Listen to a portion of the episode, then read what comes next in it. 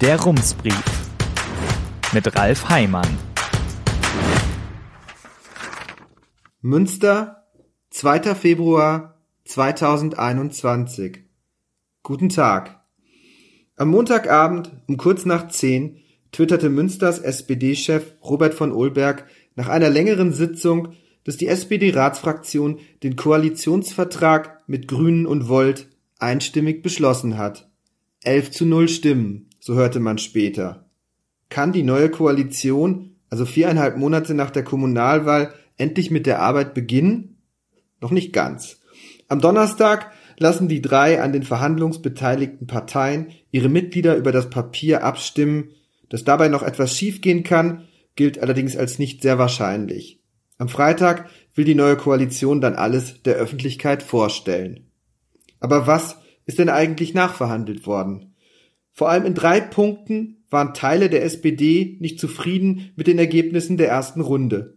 Es ging um die Zukunft des Flughafens Münster-Osnabrück, die Hauruck-Pläne zur Innenstadt ohne Autos und um den Finanzdeckel beim Neubau des Preußenstadions. Hier ein Überblick. Erstens. Autofreie Innenstadt. Die größte Debatte der vergangenen Wochen hat der Plan ausgelöst, dass die Autos aus der Innenstadt verschwinden sollen. In den Nachverhandlungen haben die Parteien sich nun offenbar darauf geeinigt, etwas anders vorzugehen als ursprünglich geplant. Um den Autoverkehr geht es im Abschnitt Mobilität und Verkehr nun nicht mehr ganz zu Beginn, sondern ganz am Ende. Was zuerst passieren soll, steht in einer neuen Passage am Anfang. Zitat Wir schaffen die Voraussetzungen, die enormen Pendlerströme in Münster zum Umstieg auf nachhaltige, sichere und klimaschonende Verkehrsmittel zu bewegen. Die Autos sollen verschwinden später, aber erst einmal soll es Alternativen geben. Das Bündnis will die Geschwindigkeit wohl etwas drosseln. Neu im Papier ist der Satz, Zitat, auf dem Weg zur weitgehend autofreien Innenstadt werden wir schrittweise vorgehen, aus den Erfahrungen erster Maßnahmen für den weiteren Prozess lernen und Beteiligung ermöglichen. Das bedeutet, all jene, die um ihre Kundschaft fürchten, die Gastronomie und der Einzelhandel sollen in die Planung einbezogen werden. Was passiert, wenn dieser Schritt fehlt, wissen wir schon von den Fahrradstraßen.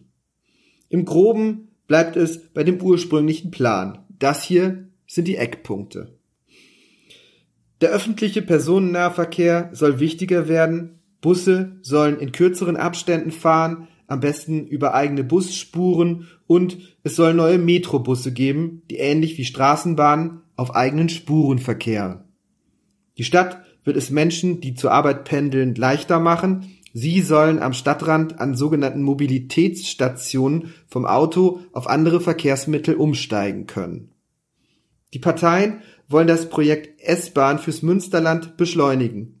In der Präambel steht die S-Bahn in der finalen Version nicht mehr, später im Text schon. Bis sie kommt, falls sie kommt, wird allerdings wohl noch etwas Schmutzwasser durch die A fließen. Daher sollen kurzfristig Schnellbusse fahren und man will mit der Deutschen Bahn sprechen, damit Münster besser an den Regional- und Fernverkehr angebunden wird. Das Auto soll an Bedeutung verlieren. Der Rad- und Fußverkehr sollen wichtiger werden. Wer mit dem Rad unterwegs ist, soll diese Veränderung schon in diesem Jahr spüren. Eine Pflicht, die Radwege zu nutzen, soll es nur da geben, wo es besonders gefährlich ist.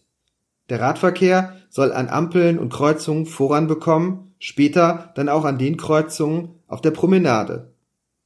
Mittelfristig soll der Radverkehr auf möglichst vielen Strecken eine grüne Welle haben.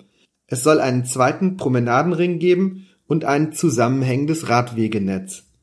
Für Menschen, die zu Fuß unterwegs sind, will man in der Stadt ein sogenanntes Verkehrsleitsystem schaffen. Schilder sollen nicht nur die Richtung angeben, sondern auch die Gehminuten bis zum Ziel. Und schließlich zum Autoverkehr. Domplatz, Pferdegasse und Königstraße sollen, Zitat, weitgehend autofrei, Zitat Ende, werden. Im Parkhaus in den Arkaden sollen die Autos von Menschen stehen, die dort wohnen, vielleicht auch Paletten voller Ware oder was auch immer mit andere Nutzungen gemeint sein könnte. Nur ein öffentliches Parkhaus soll man hier nicht mehr finden. Die Igidi-Straße soll zur Fahrradstraße werden. Parken mit dem Auto soll überall in der Altstadt Geld kosten. Neu im aktuellen Entwurf ist, Außerhalb des Promenadenrings sollen die Parkgebühren gestaffelt sinken. Aus den Parkplätzen in der Innenstadt sollen Grünflächen und Aufenthaltsorte werden. Für die Georgskommende und den Hörster Platz gibt es noch keine Pläne. Fest steht laut Koalitionspapier nur, es sollen keine Parkplätze bleiben. Am Bild soll der Autoverkehr keine Rolle mehr spielen. Busse oder Taxis dürfen weiter durch, private Autos nicht.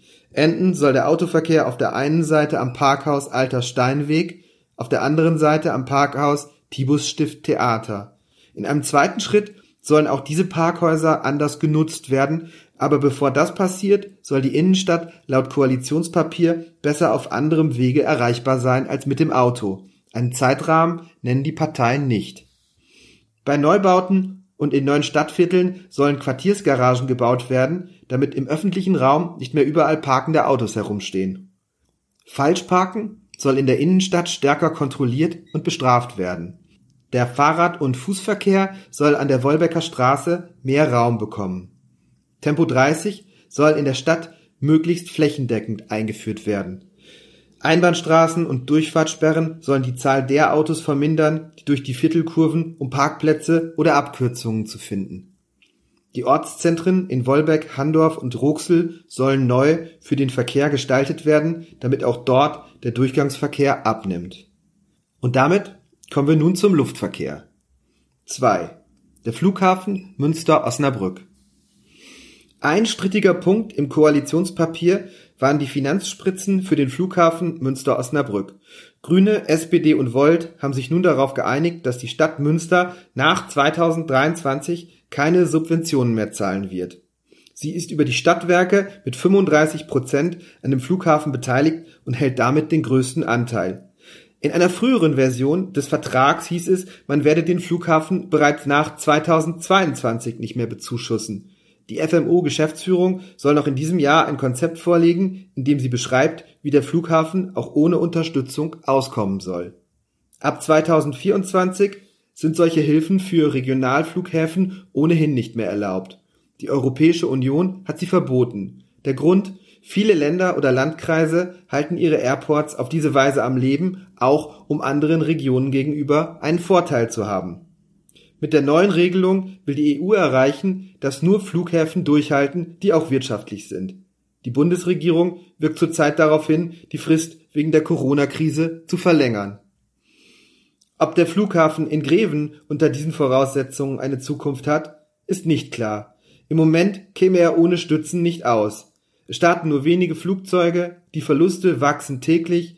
Am kommenden Mittwoch, dem 10. Februar, wird der Rat über ein Finanzpaket in Höhe von 10 Millionen Euro abstimmen, das den Flughafen in diesem Jahr durch die Krise bringen soll.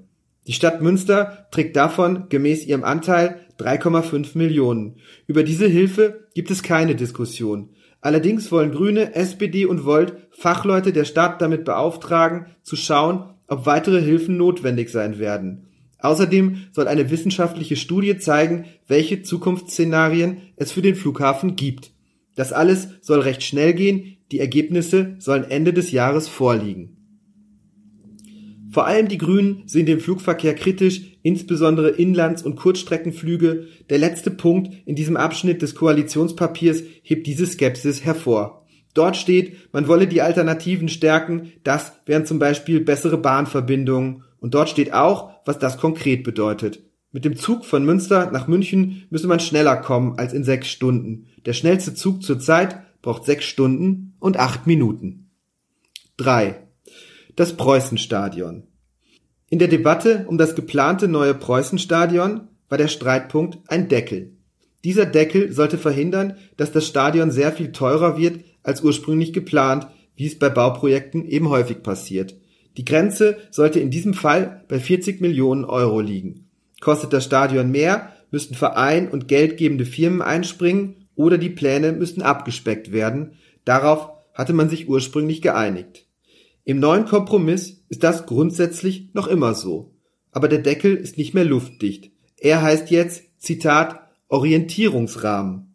Und es gibt Ausnahmen. Steigen die Kosten, weil es teurer wird, die ökologischen Standards einzuhalten, will man nicht an der Ökologie sparen, dann zahlt die Stadt die Rechnung auch dann, wenn am Ende mehr als 50 Millionen Euro draufstehen. Gleiches gilt, wenn Bauen generell teurer wird. Oder wenn sich herausstellt, dass Altlasten für viel Geld entsorgt werden müssen. Das ist zum Beispiel in Karlsruhe passiert. Dort stellte sich irgendwann heraus, weil Wälle entsorgt werden müssen, kostet das Stadion 10 Millionen Euro mehr. Die Parteien wollen nun zunächst prüfen lassen, in welcher Variante ein neues Stadion sinnvoll und bezahlbar ist. Darüber entscheiden wird der Rat. Teil der Pläne ist laut dem Papier auch ein Konzept dazu, wie das neue Stadion erreichbar sein wird. Das Geld für dieses integrierte Verkehrskonzept mit Bahnhaltepunkt wollen die Parteien im Haushalt schon zur Verfügung stellen. Und dann steht im Vertrag noch ein Bekenntnis. Man wolle ein Nachwuchsleistungszentrum schaffen und die Politik fordert den Verein auf, auch Fußball für Mädchen und Frauen anzubieten. Unter Umständen auch über Kooperationen mit anderen Vereinen. Einen konkreten Plan gibt es anscheinend noch nicht. In einem anderen Punkt haben Grüne, SPD und Volt nun nachträglich noch einen sehr konkreten Satz in ihren Vertrag eingefügt. Er lautet, im ersten Schritt werden wir den Abriss der Westtribüne unverzüglich in die Wege leiten. 4. Der Musikcampus. Im Abschnitt zum geplanten Musikcampus ist nun nicht mehr die Rede davon, dass der Campus Zitat im Westen der Stadt Zitat Ende gebaut werden soll. Eingefügt haben die Verhandlungsparteien zudem die Formulierung Zitat konzeptionelle Offenheit Zitat Ende. Und am Ende steht der Satz Zitat uns ist wichtig, dass der Musikcampus nicht zu Lasten der freien Kulturszene finanziert wird. Auch er ist neu. Der aktuelle Plan ist, die Stadt lässt zwei Varianten prüfen. In der ersten entwickeln Universität und Stadt das Projekt zusammen. In der zweiten bauen Universität und Land zusammen und die Stadt zieht als Mieterin ein. 5. Weitere Änderungen. Das Thema Corona kam auch im ersten Verhandlungsergebnis schon vor. Am Wochenende haben die Parteien nun noch einmal eine ganze Seite eingefügt, in der sie vor allem betonen, dass im vergangenen Jahr beschlossene Hilfen weiterlaufen müssen. Hier und da sind im neuen Koalitionspapier auch ein paar Wörter verschwunden oder aufgetaucht. In der Präambel stand etwa ursprünglich, man werde die Gewerbesteuer bis 2022 nicht erhöhen. Die Jahreszahl ist nun nicht mehr zu finden. Und abhängig davon, ob man Münster Stadtkämmerin ist oder ob man ein Gewerbe betreibt, ist es eine schlechte Nachricht oder eben eine gute. Kurz vor dem Ende ist auch noch die Volkshochschule in den Koalitionsvertrag gerutscht. Sie soll laut dem Papier gestärkt und zu einem Zitat eigenständigen Amt im Bildungsdezernat werden. Außerdem will man die chronischen Raumsorgen lösen oder, wie es im Koalitionspapier heißt, eine Zitat weitere Verbesserung der städtischen Unterbringungssituation. Unter dem Punkt Schulen steht ein sehr schöner Satz. Zitat wir sehen die Aufgabenfelder der PädagogInnen ausschließlich im Lehren und Erziehen und nicht in der Wartung technischer Geräte. Zitat Ende. Dieser Satz ist nicht neu, ein anderer schon und er ist noch etwas zentraler. Zitat Wir brauchen endlich eine Strategie für die digitale Ausstattung der Schulen. Zitat Ende. Hier halten die Parteien fest, dass es nicht Aufgabe der Eltern sei, digitale Geräte zu kaufen, sondern die der Schulträgerin, also der Stadt. Das Ziel sei, Zitat, alle SchülerInnen in Münster bis 2025 mit einem einheitlichen digitalen Endgerät zu versorgen. Zitat Ende. Bei den Schwimmbadplänen für Gievenbeck haben Grüne, SPD und Volt sich am Wochenende noch dazu durchringen können, eine 50-Meter-Bahn in den Vertrag zu schreiben. Und zum Schluss noch ein interessantes Detail aus der Präambel. Hier hatten die Parteien in einer ersten Version den Anspruch formuliert, mit allen Gruppen, Parteien, der Verwaltung und den Menschen in Münster offen, transparent und fair zu agieren. Sie hatten die demokratischen Fraktionen und Gruppen aufgerufen, an den Zielen mitzuarbeiten. Zitat, wobei wir die AfD hierbei explizit ausschließen. Zitat Ende, schrieben sie. In der abschließenden Fassung fehlt dieser Teil. Eine eventuelle Zusammenarbeit wird dadurch allerdings wohl nicht sehr viel wahrscheinlicher. Herzliche Grüße, Ralf Heimann. Der Rumsbrief. Was in Münster wichtig ist und bleibt. Jetzt abonnieren auf rums.ms.